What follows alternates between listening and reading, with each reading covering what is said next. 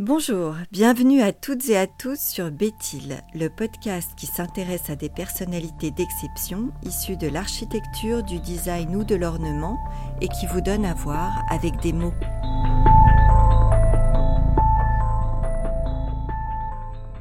Georges Pompidou, fraîchement élu président et visitant les ateliers du mobilier national, s'exclame qu'il n'y a pas de raison de laisser aux Italiens le monopole de la recherche et de la création. Grâce à sa femme Claude Pompidou, il choisit un designer français pour rajeunir l'atmosphère 18e de ses bureaux et appartements. Pierre Paulin s'attelle au chantier du Palais de l'Élysée avec un cahier des charges strict. Toute la modernité apportée ne doit pas abîmer les ors Napoléon III d'origine et être totalement réversible.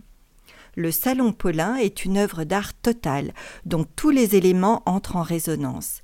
Les murs reçoivent une structure autoporteuse, tout en courbe, inspirée par les tentes bédouines du désert.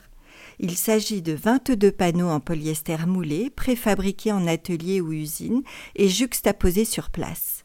Les sièges ont une assise basse et sont intégrés aux murs, lesquels, tendus du même revêtement de laine claire, font également office de dossier.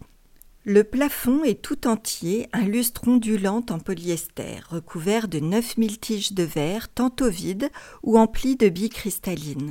L'ensemble est tenu par un plafond en aluminium anodisé, c'est-à-dire ayant reçu une couche d'alumine par électrolyse afin d'en empêcher l'oxydation.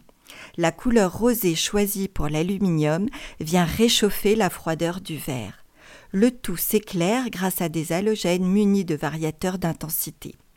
En 1974, Giscard d'Estaing préside la France à son tour et remise le salon Paulin dans les caves de la République.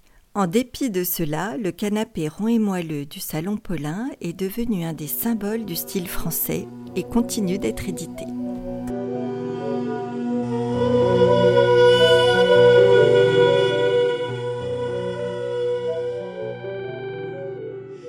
Ce podcast vous a plu, retrouvez-nous sur Instagram, béthil-du-8 podcast et partagez-le. À bientôt!